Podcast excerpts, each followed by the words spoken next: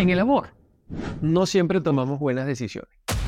Eso de que tú creas que porque estás enamorado o enamorado, porque tú crees que el amor es absoluto y total, o porque tú crees que de alguna forma el amor, tú sabes, en la novela, en la película, en el asunto donde tú asumes que el amor es perfecto, verdadero y real, tú crees que te estás enamorando de la persona perfecta y eso no necesariamente es verdad.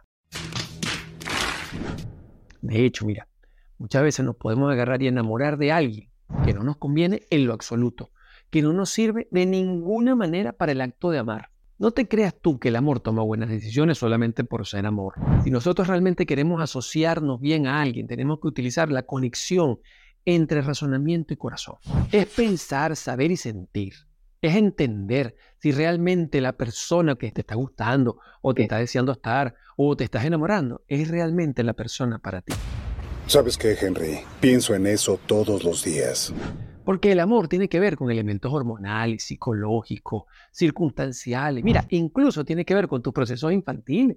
Hasta con tus traumas infantiles tienen que ver el amor. Entonces tienes que utilizar el pensamiento, tienes que utilizar el razonamiento. Tienes que mirar a la persona, no solamente desde el deseo y la pasión del momento. No, no, no, no, no. olvídate de eso. Olvídate de eso. Tienes que también saber decidir. Tienes que ver cómo se va con su familia. ¿Cómo le va con los hijos en el caso que tenga? ¿Cómo le va con las ex? ¿Qué dice de las demás personas? ¿Qué dice de su mamá, de su papá?